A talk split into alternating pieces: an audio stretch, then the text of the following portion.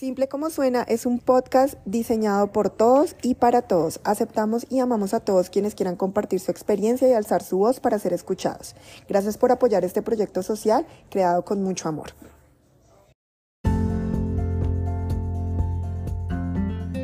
Hola, hola, bienvenidos a este podcast Simple como suena. Mi nombre es Paola Salgado y junto a nuestros invitados los llevaremos a abordar temas de su interés.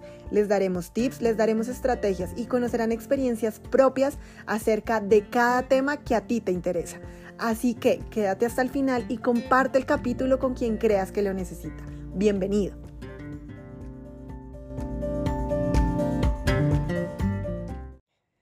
Hola, hola, bienvenidos a Simple como Suena. Mi nombre es Paola Salgado y el día de hoy vamos a hablar de un tema súper, súper interesante y tengo así mismo como el tema a un invitado súper interesante.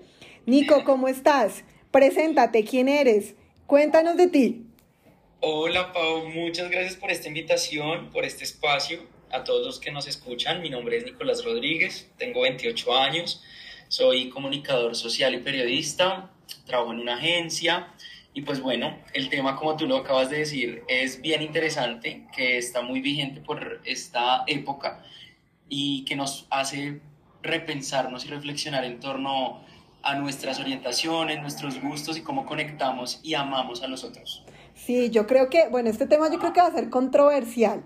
Quiero aclarar algo y es como, mm, yo, yo primero, pues creo que, bueno, yo ya le había contado a Nico, pero yo soy cristiana y mm, realmente asisto a una iglesia, amo a Dios con todo mi corazón y sobre todas las cosas.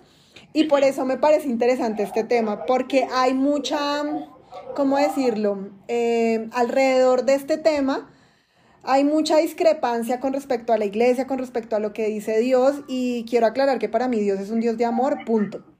Que quede eso súper claro. Entonces, dejando esto, porque sé que tú también crees en Dios y, vamos a hablar en un punto acerca del tema, entonces por eso quiero que, no, o sea, estoy súper emocionada con este tema. Entonces, empecemos desde el comienzo. ¿Qué pasó en tu niñez? ¿Qué fue ese descubrimiento? ¿Cómo fue? Y, mejor dicho, es que no quiero ni decir el nombre porque quiero que el tema vaya dándoles el nombre a toda la audiencia de este capítulo. Sí, a mí me, encanta también que nombremos las cosas por cómo se llamen y cómo son. Y después, mira, yo desde pequeño siempre sentí alguna afinidad hacia los chicos, ¿no? Entonces creo que a todos los chicos homosexuales nos ocurre esto y es que sentimos desde niños que algo está ahí distinto al resto, ¿no? Entonces, pero uno pues de niño no, no tiene esta concepción tan arraigada ni pues como tampoco nos dan educación sexual ni nada, pues creo que el tema pasa quizás desapercibido y es en la adolescencia o en la adultez que esto se reafirma, ¿no? Eh, pues fue una infancia tranquila, pero también pasada por algunos comentarios que luego más adelante se quedaron en mí y era que, por ejemplo, a mi mamá le decían que ella me mimaba mucho y que me iba a volver marica. Así, eso creo que se lo han dicho a varias mamás. Y está muy, muy enlazado con el machismo estructural que vivimos, ¿no? Es decir, como una madre no puede maternar ni darle cariño a su hijo porque lo va a mariquear. Eso creo que está un poco, no sé, salido de, de, contexto y pues que el machismo nos hace daño a hombres y a mujeres también porque era, pues no actúes así porque eso es de niñas o no puedes jugar con esto porque eso es para niñas. Okay. Y uno crece con esta idea. Y tú, ahí creo que... Tú, perdóname, Nico, y tú en tu niñez, o bueno, ¿cómo, ¿cómo vives tú tu infancia y tu adolescencia? ¿Vives solo con tu mamá? ¿Tienes hermanos? ¿Vives con tu papá? O sea, ¿cómo es tu entorno familiar? Bueno, es un entorno creyente, un poco conservador y sí, y machista también. Entonces, en la casa la única mujer es mi mamá. Eh, yo vivo con pues, mis padres, en ese momento también con mis hermanos, y soy el menor de los hermanos. ¿Y todos son hombres? Y todos somos hombres, exactamente. Entonces, claro, eh, al estar rodeado de, la, de, esta de estas masculinidades, pues eso hace que los sentimientos que uno tiene se tengan que reprimir un poco, ¿no? Porque nuevamente es como es que los hombres no lloramos, los hombres no hablan así, los hombres no son mimados, los hombres así como nuevamente reforzando esta figura de la masculinidad tóxica de un hombre fuerte, un hombre que no llora, un hombre que no expresa sus sentimientos y que no puede conectarse con otras cosas, ¿no? Incluso los hombres heterosexuales, es como en su momento como que no podían cocinar o no podían hacer labores del hogar y todavía hay muchas personas que lo piensan desde ese punto de vista y es, oigan, eso no quita ni, ni tampoco em, maximiza la masculinidad, sino que por el contrario nos hace ser adultos funcionales, ¿no? Pero bueno, este discurso se repetía mucho y obviamente en el colegio, pues más, porque yo empezaba a, a preguntarme, pero ¿por qué es diferente y por qué los niños me dicen eso a mí? Y es visto, la categoría de gay es vista como algo mal, ¿no? O de nena o de niña, y ahí nuevamente sale a relucir este machismo estructural. Y es porque vemos lo femenino como algo malo. Es como, bueno, si soy niña, ¿qué tiene de malo? ¿Sabes? Y que ya, más adelante vamos a hablar de ese tema que también es bien polémico en la comunidad y que yo siento que si hay mucha misoginia, incluso en los hombres homosexuales. Y, pero es porque crecimos con esta idea de que lo femenino es malo. O sea, eres muy nena si lloras. Las niñas son las débiles. Y es como, manica, no, al contrario. Qué orgullo que me digan que soy una nena, porque las mujeres son superiores en muchísimos temas a nosotros. Sí, por ejemplo, algo aquí, eh, hace mucho tiempo, un hombre que cocinara, eso era algo que no se veía, o sea, está, lo que tú dices estaba mal visto. Hoy en día prácticamente todos los hombres cocinan. De hecho, quiero que sepan que yo no cocino, pero es que mejor, a mí se me quema hasta el agua, o sea, yo no cocino nada y, y es súper raro porque lo que tú dices del machismo también uno como mujer lo siente indirectamente. Y a mí, por ejemplo, hay personas, hay tías, hay mm, ya mujeres mayores que me dicen, no, y usted sin cocinar, mejor dicho, ¿usted cómo va a hacer? Y yo soy como, no, pues cómo voy a hacer nada, pues existe Rappi y hay hoy en día hombres que saben cocinar, entonces yo ya sé que el, el hombre que esté conmigo tiene que saber cocinar porque a mí no me gusta y no lo sé. En cambio, en el pasado que un hombre cocinara era como, oye, no, esa tarea es de la mujer de alguna manera.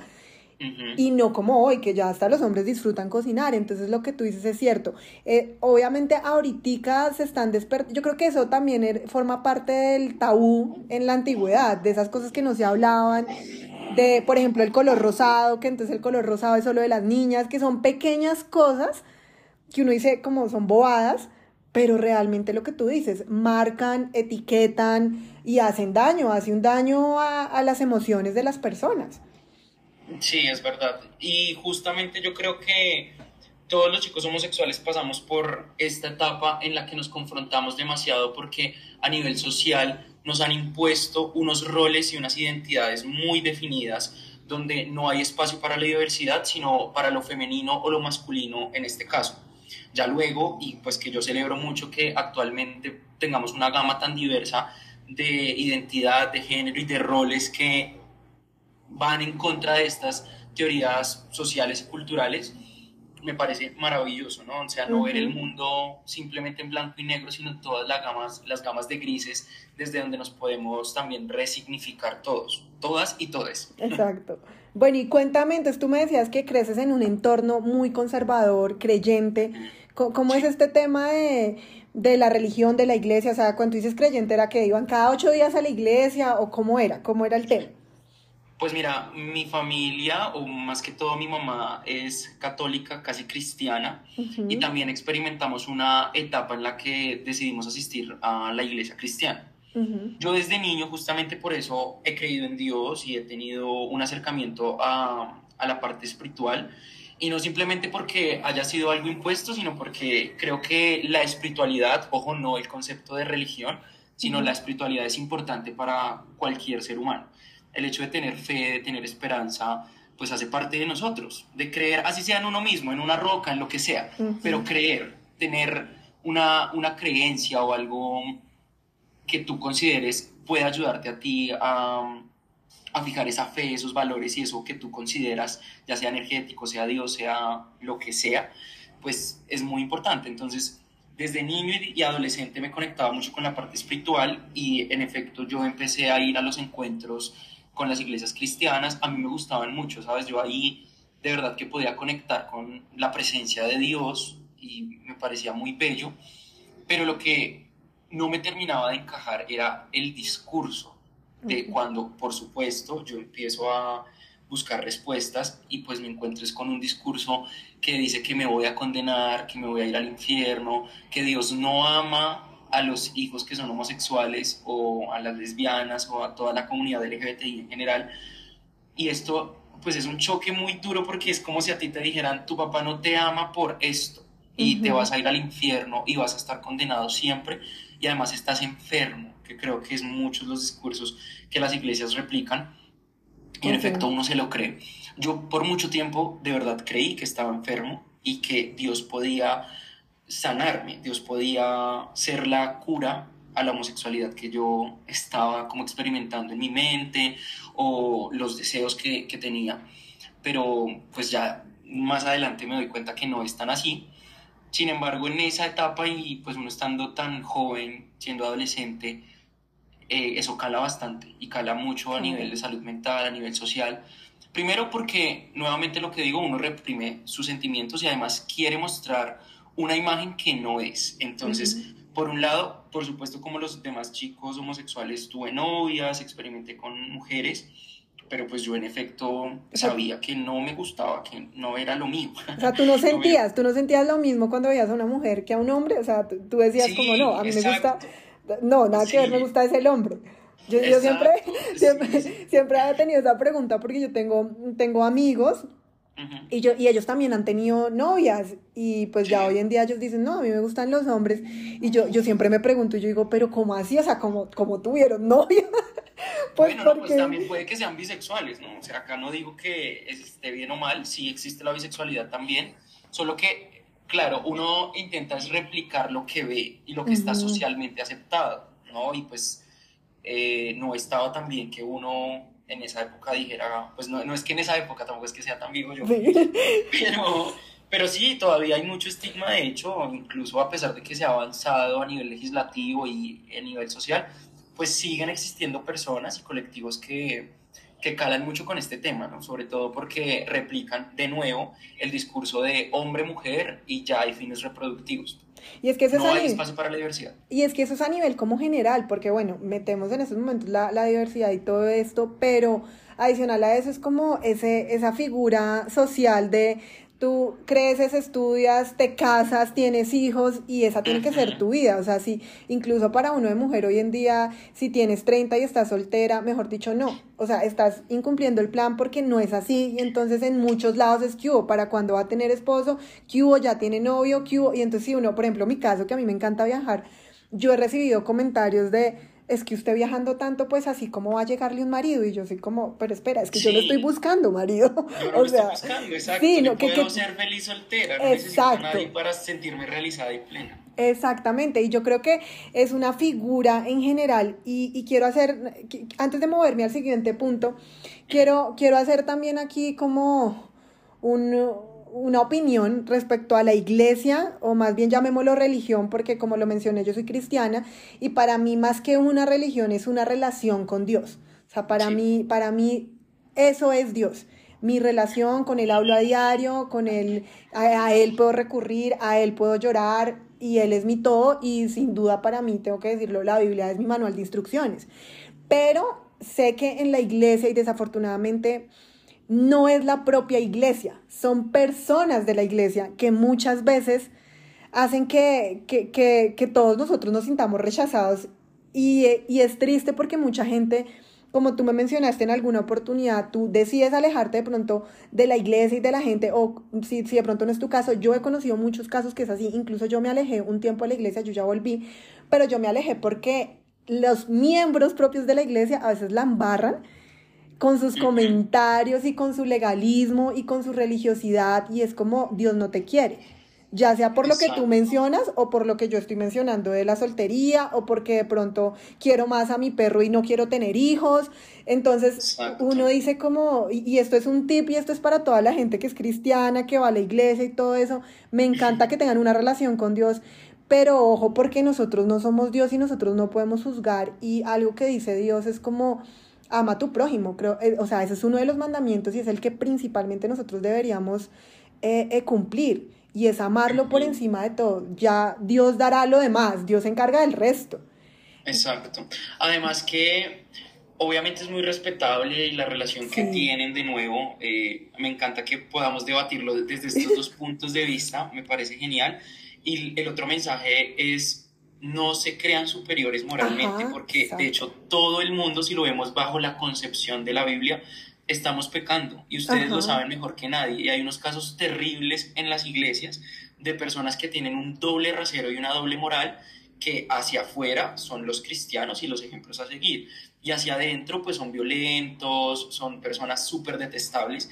Y yo sí creo que la mejor religión es ser buena persona, indiscutiblemente. No importa si tú eres testigo de Jehová, cristiano, católico, budista, ateo, agnóstico, eso no importa. Conozco personas ateas, excelentes personas, maravillosas, y cristianos que son terribles y también viceversa. También conozco cristianos que son intachables, que no van con su doble moral, que entienden y van a con todo lo que, lo que pasa a su alrededor, son conscientes y además tienen una responsabilidad con lo que dicen, hablan, lo que, lo que postean. No desde el juzgar, sino yo siempre he dicho esto, mira, dentro de la comunidad a veces también siento que hay un discurso de aceptación forzada.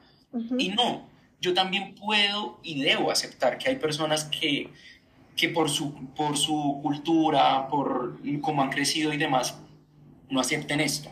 Pero lo que sí exijo y pido es respeto. Total. O sea, tú puedes no aceptarme a mí, Pau. Eso lo acepto por lo que sea que vivas, por el contexto en el que hayas crecido. Eso está muy respetable. Pero lo que no acepto es que me faltes el respeto bajo esa figura con la que creciste. Eso sí no lo voy a aceptar. Pero también acepto que digas como, ok, mira, yo no te acepto, pero respeto y trato de entender que eres distinto y diverso. Ya, ese es el punto de todo y así creo que no habría tanto, y es tanto dilema, tanto problema con eso. Y es que lo que dijiste, este tema de no se crean superiores me parece espectacular. O sea, me parece espectacular porque es que a veces mi hermana, una, mi hermana no, no, ella no, no, de hecho no va tanto a la iglesia y ella me dice, ay, no, es que a usted, mejor dicho, va a echar iglesia, le sale lalas, me dice ella. Y yo digo como, y, y, aquí hay algo también extraño, ¿no? Porque uno la embarra y es como, no, es que pues desde afuera, a veces, ¿no? No todo el mundo, pero es como, ay, usted que es cristiana y la embarra. Y lo que tú dices es muy cierto, o sea, no nos podemos creer superiores porque no lo somos. Porque ante los ojos de Dios todos la embarramos. O, o que le, ahí sí como dice la Biblia, que tire la piedra el primero que diga, ay, no, yo nunca he hecho una mentira. O, ay, no, yo nunca he, lo que sea. O sea, todos tenemos un pecado y ahí sí como dice la Biblia, ¿quién, cómo es? Quien mira... El que esté libre de pecado, que, lance la primera piedra. Sí, y o sea, el que se... No, pero hay también un versículo que dice, no lo tengo presente, pero es como el, la, la, el, la paja en el ojo ajeno, o sea, que se mire ah, como... No, no, me acuerdo bien el versículo, lo estoy tarareando, pero, pero básicamente es no podemos juzgar a otro cuando primero nosotros también tenemos que evaluarnos e interiorizar quiénes somos y cómo estamos actuando. Porque ser cristianos o tener una relación con Dios no nos hace mejor personas. Y de hecho, la iglesia es un hospital. Es un hospital de personas con rotas, con mil vainas, con problemas. Porque el que esté perfecto y esté en la iglesia se puede ir. que salga de la iglesia. Porque, porque... Está muy lindo. O sea, yo creo que también es lindo que encuentren en Dios un refugio, encuentren eh, una terapia incluso. O sea, lo que, lo que te digo, lo, espiritual a mí también me, me llama mucho y creo que es indispensable para que pongamos nuestra fe, nuestras esperanzas. A veces quizás esa es la única respuesta, ¿no? Cuando, ya, puede, cuando ya llegamos a los límites eh, humanos, a veces es lo espiritual lo que quizás nos puede llegar a reconfortar. Pero nuevamente, que esta relación que ustedes tienen con Dios y con lo espiritual sea algo que los edifique y no algo que los haga volverse, ay, es que tú, claro, es que tú, tú, tú, tú, no. Pues amigos, recuerden que cuando señalamos con el dedo índice, el pulgar hacia dónde está mirando, hacia nosotros. Mm, Entonces, excelente. En la medida en la que yo juzgo a mi prójimo, también lo estoy haciendo conmigo mismo, ¿no? Es como y así yo crea que soy perfecto y he llegado a la plenitud, tampoco puedo dármelas de moralmente superior o yo soy mejor que tú. No, o sea, creo que al contrario, estamos es para ayudarnos todos y tratar desde la compasión ver las decisiones que los otros toman y entender que, pues bueno, hay una gama de colores aquí diversa, de pensamientos, de, de todo. Sí, este, ese es un tema, Mauricio, yo creo que este es para otro capítulo también. claro, Pero, parte 2, por supuesto. Parte 2 aquí. Pero bueno, volviendo, si no nos desviamos y el tiempo acá es súper corto. Bueno, tú mencionas el tema como de, tú como, bueno, listo, tú lo dices como que empiezas a buscar respuestas, vas igual eh, a encuentros y todo el tema, pero tú definitivamente dices, no, este no soy yo, este, ahí sí como dicen, no soy yo, es Patricia, o sea, no. Entonces yo, bueno, tú dices, mencionaste algo como, como ya empieza tu lucha interna. ¿Cómo tú afrontas esa lucha interna? ¿Cómo hace tu familia o cómo te apoya tu familia? ¿Cómo tú tomas la decisión para decir y aceptarte definitivamente como, es, como eres y decir, yo soy así y me encanta como soy y, y voy a vivir mi vida como, como es? ¿Cómo tomas tú esa decisión y cómo llegas a eso? Pues mira, yo creo que en términos de salud mental voy a contar algo que pues para mí marcó muchísimo mi vida y es con toda la presión social y lo triste y afligido que yo me sentía por esto, yo intenté suicidarme porque yo no me aceptaba y sentía un rechazo y un odio profundo hacia lo que yo era, hacia lo que yo veía en el espejo. Y a mí me parece muy lamentable y muy triste que la sociedad nos conduzca a esto. O sea, ahí es donde yo pregunto, ¿ese es el amor y eso es lo que somos como sociedad? ¿Llevar a alguien a que piense y se odie a sí mismo? Creo que no está para nada bien. Y en ese momento me sentía tremendamente solo, nunca eh, tuve apoyo de mis amigos ni de mi familia porque es una lucha que uno vive internamente. Y uno por fuera sí se sonríe y hace las cosas y las actividades pues de su diario vivir pero se va apagando se va apagando se va apagando. Es una como una llamita que se va cada vez apagando más. Afortunadamente mmm, pues este proceso a mí me sirve para decir, oiga, no, esta tampoco es la, la salida ni la solución, puede haber algo más allá. Y decido empezar a buscar respuestas ahora científicas, ¿no? Entonces a nivel psicológico, que era lo que pasaba, y me encuentro con que los psicólogos de la EPS, pues fatales, es decir, como yo llego, llego a la, a la EPS, ¿no? Buscando respuestas, le digo a la psicóloga como, mira, a mí me está pasando esto, yo me intenté suicidar, y ella lo que me dice es como, pero Nicolás, a ti se te nota lo gay. Yo desde que te vi entrar ya supe que, era, que eras gay. Entonces seguramente tu familia ya lo sabe. Y yo, parce, ¿es real esto? O sea, si a mí me lo dicen ahora, yo digo, pues bueno, no tengo lío porque ya tengo otras herramientas, estoy en otro proceso, pero en ese momento a un pelado de 18 años que te está diciendo que se intentó suicidar, que está buscando respuestas y que no se acepta como tal y que no sabe cómo hacerlo, pues que te digan eso, el doble, ¿no? Entonces ya uno queda como, ay Dios mío, a mí se me nota de verdad lo gay, de verdad yo soy tan gay, como gay, gay por todo lado, grito gay a toda hora. Entonces es peor porque nuevamente es como si eso fuera algo muy negativo y yo digo como, uy Dios, o sea, sí, seguramente mi familia ya lo sabe y empiezo como con este conflicto de ¿y ahora qué hago? ¿Ahora qué digo? No sé cómo verbalizarlo, tengo mucho miedo, no sé cuál va a ser la reacción de mi familia porque de nuevo ellos hacían unos comentarios bien pesaditos en torno a, los gays y que incluso pueden ser homofóbicos y yo decía pues me la pienso dos veces porque quizás puede que mi familia me eche que si hay casos, ¿no? pasa mucho, pasa sí, mucho. los papás es como, usted deja de ser mi hijo y en este momento se muere para mí, que también es muy doloroso. Es que, de nuevo, yo digo, estamos en pleno siglo XXI, no tenemos por qué explicar nuestros gustos, por favor. Pero pues seguimos en una sociedad en la que, infortunadamente, esto a veces nos cuesta la vida. O sea, hay cifras que dicen que las personas LGBTI siguen sufriendo persecución, siguen siendo víctimas de asesinato, de violencia, por el simple hecho de amar distinto. Es que, si ustedes lo ven desde ese punto de vista, es increíble que a mí, por el hecho de ser gay, de una vez me condenen a el odio, a, a, que sufra, ¿no? o a la muerte en, los, en, peores casos.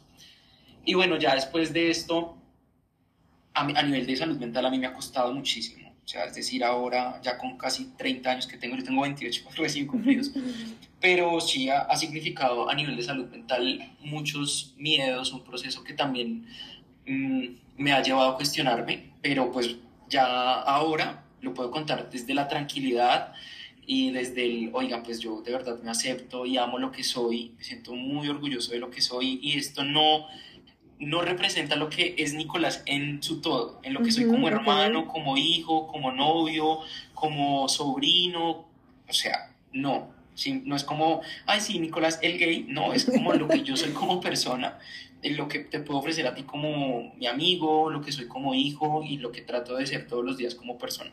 Y es que es, como, es lo que tú dijiste, como el tema de lo que hemos, lo que, a lo que estamos hoy llegando como sociedad, de que, o sea, que les puede costar a ustedes la vida y esto no pasa solo, pues supongamos que sí, en, en no, supongamos no, es una realidad. Las personas del LGTBI sufren mucho, mucha persecución, mucho rechazo, diría yo. Mm. Y así mismo, pues lo que tú dices, así como tú llegaste a intentar hacerte daño, pues muchos sí, de alguna manera lo hicieron y perdieron su vida y no tuvieron ni siquiera la oportunidad de pronto de decirlo, de pronto de pedir ayuda, de pronto de lo que sea por miedo a lo que van a decir otras personas. Y yo creo que aquí la invitación en medio de toda esta, esta, esta linda conversación que estamos teniendo es como eh, evaluemos nosotros como sociedad a dónde vamos. Porque independientemente de lo que tú dices, independientemente de los gustos, independientemente de, de que yo sea gordo, flaco, alto, bajito, tenga plata, no tenga plata, gay o no gay, eh, cristiano, católico, lo que sea. No podemos llegar a rechazar así, porque, bueno, también te, yo, a mí, obviamente no en el mismo nivel de pronto de, de, de rechazo lo he tenido, pero supongamos a mí también por ser cristiana muchas veces me han rechazado. Y de hecho, y de hecho, yo he escuchado muchas historias donde también a los cristianos los persiguen. O sea, eso también pasa y aquí es lo que, vuelvo a decirlo, a dónde estamos llegando como sociedad, que ya no nos estamos respetando, es pero nada. Qué malo si sí, qué malo si no, qué malo por si acaso, qué malo por si, o sea. Sí, y mira que no pasa nuevamente es en, en el caso de la comunidad LGBTI, sino los, las mal llamadas minorías que han sido eh, perseguidas históricamente, como las mujeres, eh, la comunidad afrodescendiente, los gays, los gitanos, como todo lo que no encaja en este molde capitalista heteronormado, que nos dice que el hombre y la figura blanca es la que debe ser y, y debe gobernar y debe colocar las normas. Entonces creo que, claro, como crecemos en estos ambientes, nos hace creer que hay unos que son mejores o superiores que otros. Y como le tenemos tanto miedo a lo desconocido, pues cuando uno le tiene miedo a lo desconocido, por eso habla justamente desde la ignorancia. Total. No sabe lo que hay ahí, no conoce esos terrenos, pero tampoco reconoce que hay muchas personas que de verdad les ha tocado muy duro y hay una deuda histórica con esas minorías, con esos grupos que de verdad se la han luchado incluso con la muerte, para poder llegar hoy a tener derechos y poder hablar y poder reivindicar todo eso, toda esa lucha que viene de, años atrás. Totalmente de acuerdo. Wow. Estoy así como, como que no sé ni qué más preguntar porque cada cosa me parece más interesante. Digo, como seis cap Hagamos una serie, una serie completa, toda una temporada. Claro, no, o sea, es como desde donde uno se enuncia, quizás ahorita hay mucha teoría en torno a los, a los feminismos, la, la, era del feminismo que me parece maravillosa también, de eh, repensarnos como sociedad lo clasistas, lo racistas que llegamos a ser, ¿no? Total. Colombia es un país bien denso en, esos aspectos. Total, y yo creo que estamos en el país equivocado, porque hay muchos países que nos llevan, pero años luz en estos temas. Es decir, como que la gente respeta los pensamientos, las creencias, los gustos de otros sin pasar como por encima de. Es que ese es el tema, cuando pasamos, como que cuando, cuando coartamos el derecho de la otra persona, yo pienso que ahí es a donde fallamos. Oh, imagínate. Aunque mira que incluso en los países que nosotros consideramos eh, desarrollados o de primer mundo, que no me gusta mucho este concepto, pero incluso esos países en los que uno dice, claro, hay un avance de derechos, son digamos que mucho más open mind que nosotros, pero aún así hay unas visiones hegemónicas en todo el mundo que se quedan y con las cuales hay que seguir luchando y deconstruyendo. Esto es una lucha de muchos años, esto no va a cambiar de la noche a la mañana, pero se han avanzado, por supuesto, hay muchos avances y que hoy nosotros podamos, eh, no sé, pensarnos mujeres en el poder, gays en el poder, negros en el poder, eso ya es un gran avance que hace 100, 200 años no, no teníamos y que era visto o condenatorio o de una representaba la muerte, pero que hoy podamos hablar, en, e, incluso en estos formatos, plataforma, hablar de diversidad sexual, hablar, por ejemplo, de la creencia y los gustos, me parece maravilloso. Sí hemos avanzado muchísimo, pero queda mucho camino por recorrer todavía. Sí, totalmente de acuerdo. Imagínate, te iba a decir ahorita una, una, situación que me contó mi mejor amiga. Ella trabaja, bueno, ella trabaja como en un, tema ahí de política y entonces ella me decía que está, pertenece a un grupo, bueno, su grupo de trabajo, por decirlo así. Hay muchas personas, eh, muchas mujeres que son feministas. Y entonces el Día de la Mujer ellas dijeron como, no, es que yo no quiero flor, yo no sé qué. Y mi amiga me decía, ay, pero yo sí quiero flor. o sea, porque todavía, o sea, y ahí es donde yo digo, oiga, ¿por qué, ¿por qué somos así? Porque no dejamos como que cada uno quiera y crea lo que, lo que, lo que, lo que le nace en el corazón. Y yo digo, eso es verdad también. O sea, mi amiga me decía, yo sí quería mi flor del Día de la Mujer. y entonces, las, y entonces las, pues, las, pues, las, las, chicas que eran feministas le decían, no, es que la flor, eso es como mostrar la habilidad de la mujer, no sé qué. Y mi amiga me decía, obvio, yo respeto lo que ellas dicen y así tiene que ser porque uno tiene que respetar, independientemente de lo que piensen o no piensen, pues uno tiene que respetar. Pero ella decía, como yo quería levantar la mano y decir, quiero mi flor, pero ¿cómo la iba a levantar? pues claro, no también la presión un poco, pero... Eh, me parece importante también tener en cuenta la, la conciencia y lo que busca el colectivo, porque de nuevo los extremos son muy, malos. Y por ejemplo, con la comunidad LGBTI dicen, no, es que ellos quieren es eh, imponer la ideología de género, en los colegios y pues no, o sea, ya somos pues un rayo homosexualizador que queremos que todo el mundo se vuelva gay, lesbiana, o sea, no, no es desde ese punto de vista y no hay que llevarlo hasta allá, sino que precisamente a todos los que quizás nos escuchan y hablamos de la ideología de género, es para que chicos, niños como yo, que vivieron en una etapa de, de, su colegio y no entendían, tengan las herramientas y la plena seguridad y confianza en reconocer sus derechos y enunciarse desde la identidad y los gustos y desde la diversidad. Esto no quiere decir que los niños se van a sexualizar, que los niños no.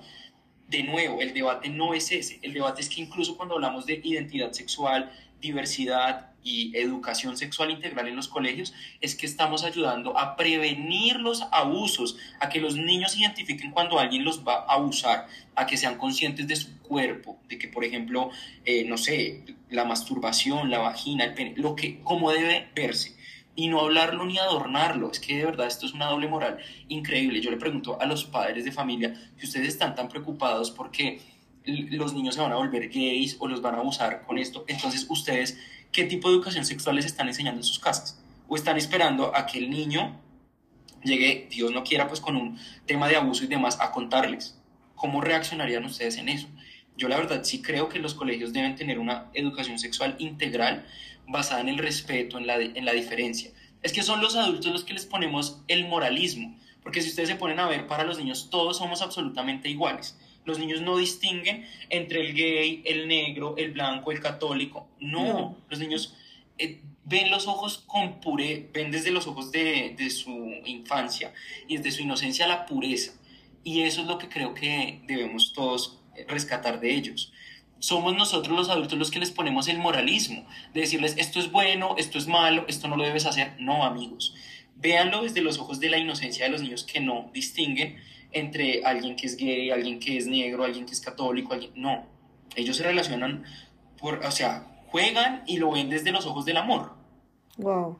Aparte que también yo, yo pienso, y yo también digo lo que, o sea, opino en el sentido de de que los niños sí deberían, o sea, sí se les debería enseñar a los niños cuando, como sus partes íntimas, porque lo que tú mencionas, muchas veces los niños son abusados por alguien mismo en casa, o sea, alguien de la casa, y ellos no lo dicen porque ellos dicen, no, esto es un tabú, esto no se puede hablar en mi casa, y hoy en día un, esto parece mentira, pero he conocido personas de 25, 26 años que realmente no saben cómo funciona la sexualidad, o sea, no tienen ni idea, es como, como ven, pero como, como está un hombre y una mujer, y esto parece increíble, pero es cierto, es cierto, o sea, y pasa porque crecen en un, como en una, ¿cómo se dice? En una cúpula de cristal, donde, donde no pueden, no, no se pueden arriesgar a lo malo, y, y aquí yo quiero hacer un paréntesis, y no, no significa que entonces yo tenga que ir y puedes untarme y hacer todo lo malo, no, pero yo tengo que ser consciente que hay peligro afuera, porque si yo no soy consciente que hay peligro afuera, pues yo voy a salir y ¿qué me va a pasar? me voy a perder de una, me va a pasar todo lo peor, porque yo tengo que estar preparada para lo que va a pasar afuera. Y eso me refiero de pronto a muchos niños que hoy crecen y los papás son como súper protectores y que no puede tomar, no puede fumar, no puede tener novio, no puede, no puede, no puede, no puede. Y está bien que como papás tengan una disciplina, porque yo sí pienso que los niños deben tener una disciplina. Pero ojo, papás, yo digo que si algún papá nos está escuchando, también indíquenles con amor con disciplina, pero muéstrenle el mundo, porque es que el mundo de hoy no es el mismo mundo de, de 1900, o sea. Exacto. y a los papás que nos escuchan también hay que decirles esto, enseñarles a sus hijos desde niños a respetar la diferencia sin tapujos, es decir, tú le puedes decir a un niño en cierta edad, mira, hay niños a los que les gustan otros niños, a las que les gustan otras mujeres, o niños que no se sienten conformes con su cuerpo y quieren ser mujeres, ¿sí? Y eso está bien, y eso no es un tabú, y eso no es, y no significa que con eso convirtamos pues a los niños, no, o sea, aquí creo que deben tener muy claro que la identidad y cómo uno se identifica la orientación sexual es sumamente distinto y que, que, el niño esté expuesto no quiere decir que sea homosexual. Exactamente. Imagínate que, Quiero hacer mucho énfasis en eso. Imagínate que a mí me pasó algo con mi sobrinito, tiene 10 años, bueno, ya tiene 11, y él estudiaba, bueno, acá en un colegio en Bogotá, y resulta que la hermanita de él, la hermanita vive en otro lado, no aquí en Bogotá, o sea, ellos viven separados, y la hermanita dice que pues a ella le gustan las mujeres. Entonces mi sobrinito viene y nos dice a mi hermana y a mí, y yo como que repito, o sea, lo que te digo, yo soy cristiana, obviamente yo tengo mi pensamiento, pero yo amo a todo el mundo. Y yo como, pues bueno, mi amor, si tu hermanita dice eso, pues igual que dice Dios, vamos a amar, tú no la puedes rechazar por eso. Bueno, ahí quedó el tema. Un día en el colegio sale este tema, el tema de, de las personas, eh, yo, yo, no me acuerdo, no, no sé bien cómo fue la situación, la verdad, solo fue como que la profesora fue, apenas llegamos a recoger a mi sobrino, nos dice la profesora, no, es que él tuvo un problema con otro niño y nosotros, no, pero ¿qué pasó? No, que le dijo, que le dijo gay. Y entonces, y entonces el otro niño se escandalizó, mejor dicho, mal, y pues mi sobrino, pues el malo del paseo. Entonces me dice, nos dice la profesora, bueno, en realidad le dice a mi hermana, porque mi hermana fue como la que, la que tomó ese, ese, ese caso, él dice a mi hermana, lo que pasa es que él tiene que entender que pues eso son, son cosas que no se pueden decir, no sé qué, y entonces mi hermana le dice, no, oye, qué pena, pero es que yo no le voy a decir eso a él, porque es que él tiene una hermanita que dice que le gustan las niñas, y entonces qué, entonces yo lo que yo le estaría diciendo es rechaza a tu hermana, y eso no estaría bien. Y, es como la, categoría de malo. Exacto. y si le digo a, un niño, a otro niño que es gay, es, malo. No, y ¿sabes qué fue lo peor? Que entonces, o sea, mi hermana le dice eso a la profesora, entonces ella le dice, no, y es que también la otra mamá se escandalizó porque pues el niño nunca había escuchado la palabra. Y yo digo, un niño de 10 años... Y lo que tú dices es cierto, o sea, que escuchen la palabra gay, homosexual, lesbiana, lo que mencionémoslo como, eh, pero también eh, pensemos en la droga, el alcohol, el rock and roll, el sexo, lo que sea. Un niño que no, no le compartan lo que está pasando en el mundo. Y ojo con esto porque no quiero que se malinterprete. Compartir no significa lo que tú dijiste. Que comparta con un gay no significa que se vuelva gay. Que comparta con... O sea, no significa eso. Y yo creo que los papás, lo que tú dices, tienen que ser conscientes de eso y que independientemente de lo que sea, de cómo sea, de por qué sea, tenemos que igual es enseñar amor, desde el amor desde el amor es que mira, una crianza responsable, amorosa y consciente sabe que el niño debe conocer temas que son considerados tabús. Si ustedes de verdad quieren cambiar el ciclo eh, con el cual crecieron y que sus hijos crezcan como personas deconstruidas, conscientes y responsables hacia el mundo, pues hay que hacerlo de formas distintas, porque lo vemos como tabú, o sea, porque hablar de sexo es un tabú, porque hablar de diversidad es un tabú, de homosexualidad, de lesbianismo, de droga, no, al contrario, si yo le doy las herramientas a mi hijo y él sabe los conceptos, pues ya cuando vaya a enfrentar el mundo desde el punto de vista más maduro o pues adulto, va a ser mucho más fácil y va a ser un adulto que no crece con miedos, con estigmas y además con este chip de la discriminación va a ser un adulto que se va a relacionar perfectamente con nosotros y no va a tener pues ningún problema al momento de, de relacionarse con todos. Y finalmente va a ser un ser que va a dar desde el amor, o sea, que, que literalmente va a ser un bien para la sociedad, porque lo que tú dices, o sea, eh, últimamente la generación, hay, bueno, ya no tanto de pronto está, la generación de ahorita yo no creo que tanto, de pronto la generación, supongamos, mía, crecimos en un entorno más así, donde no, eso está mal visto, eh, que tomes, que fumes, supongamos el tema del aborto. Ahora, yo aclaro, yo por lo menos yo soy pro vida totalmente. Y esto, y mira, por lo menos esto es súper curioso, porque yo no, a mí no me gustan, yo no quiero hijos. O sea, yo personalmente yo le dije a mamá y yo le digo a la gente, no, yo no quiero tener hijos.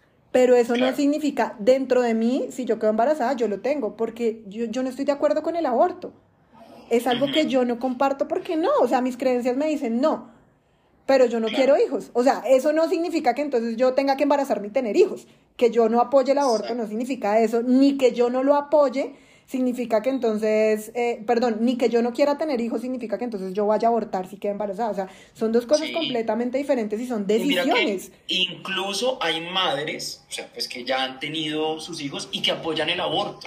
Y es como, no, no es un doble discurso porque es, ok, yo entiendo, puede que mis valores digan, yo no quiero apoyar esto, pues por como lo considero, todo bien, pero tampoco es, eh, ah, entonces las otras se van a condenar y lo están haciendo mal, no, pues también puedo estar en la capacidad de entender que hay pues mujeres que deciden sobre su cuerpo y lo pueden hacer de la manera que les parezca mejor. ¿Sabes? Es como, nuevamente, no, yo no puedo entrar a hablar del cuerpo del otro, del otro ni de la otra ni del otro, o sea, yo, yo por qué, o sea, yo por qué voy a hablar de, tu cuerpo, o sea, yo por qué voy a, a, increparte a ti porque quieres o no quieres tener hijos, ¿por qué? Si yo no quiero tener hijos y quiero abortar, estoy en todo el derecho de hacerlo, tal cual. Sí, yo pienso que ahí hay como un tema de lo que tú dices de doble moral, porque como que decimos, esto está mal, esto está bien, pero a la hora del té juzgamos más de lo que actuamos. Entonces decimos, por ejemplo, no, es que, nosotros debemos amar a todos los niños, todos los niños son valiosos, todos los niños son lo máximo, no sé qué, pero entonces si un niño de pronto llega y te dice lo que pasó con mi sobrino, entonces el niño es terrible. ¿Sí? Sí, Entonces, ¿dónde está el amor que le teníamos a ese niño? ¿Sí? Ajá. Es que, nuevamente, los dobles discursos y los moralismos son los que en verdad nos tienen jodidos, porque así como el colombiano promedio es muy solapado, es de tirar la piedra y esconder la mano y para unas cosas sí, para otras no. Entonces me escandalizo con, por ejemplo, con los homosexuales pero soy un hombre heterosexual que engaña a su esposa con muchas mujeres, ¿no? Wow, ah, sí. Y ahí sí no está malo, y ahí sí eso no, está mal. Pues claramente no, porque es que yo soy hombre, yo sí lo puedo hacer y la mujer no. Entonces, y eso no condena. y eso no condena, ¿no? Entonces, eso es verdad. yo no estoy de acuerdo con la homosexualidad, no, que no tengan hijos, pero ¿cómo les van a hacer, cómo, cómo van a adoptar parejas del, del mismo sexo hijos? Ah, pero yo soy violento y le pego a mis hijos. Ah, pero yo no, yo estoy de acuerdo con que los niños estén en las calles pidiendo los semáforos, ¿no? Amigo, ¿dónde está tu, dónde está? O, o incluso papás, o incluso papás que violan a sus propios hijos. Totalmente, totalmente. Entonces, y o manes que prefieren ver el sexo lésbico. Ay, pero qué asco la homosexualidad, ¿no? Pero su, una de sus fantasías es estar con dos mujeres al mismo tiempo. ¿Ves? Wow, denso. ¿Ves lo doble discurso que sonamos y que parecemos cuando tratamos de meternos, y no solo en este, o sea, no en, este muchas cosas. De, la diversidad, en muchas cosas. Total. En la religión, en el aborto, en el feminismo. Amigos, no vengan a opinar de cosas que ustedes no saben, de cosas que para ustedes puede que estén bien o mal, cuando en sus casas ustedes son un ejemplo que no es el más adecuado. Entonces... Y que a eso yo le sumo también la experiencia de cada uno, porque supongamos, no es lo mismo por ejemplo, no sé, yo, bueno, a mí me encanta, los que me escuchan saben que a mí me encanta ponerme a mí misma como ejemplo, porque procuro que cada episodio sea, mejor dicho, vivido. Y, y por ejemplo, hay un caso en mí y es, supongamos, a mí me juzgan mucho por el tema de mm, de, pues, de, mi, de mi creencia, repito, entonces que por Dios, que es que no, que es que yo como creo tanto, no sé qué, y pues sí, yo creo en Dios y eso no va a cambiar nunca y Él va a ser lo primero para mí.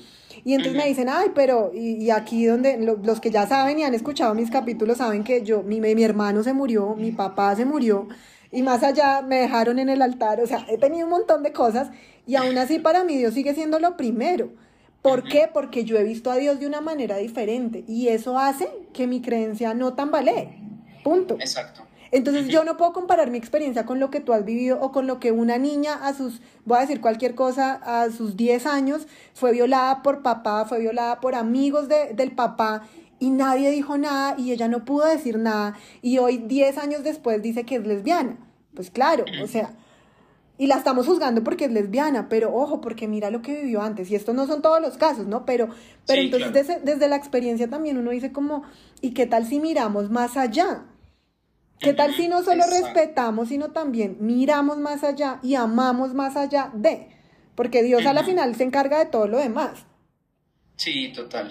porque, por ejemplo, hoy digo yo, puede que, puede que yo, yo esté en lo equivocado, puede que tú estés en lo equivocado, puede que Pepito Pérez esté en lo equivocado. O sea, no lo sabemos, eso es algo que no lo sabremos, sino por allá hasta el fin de los días.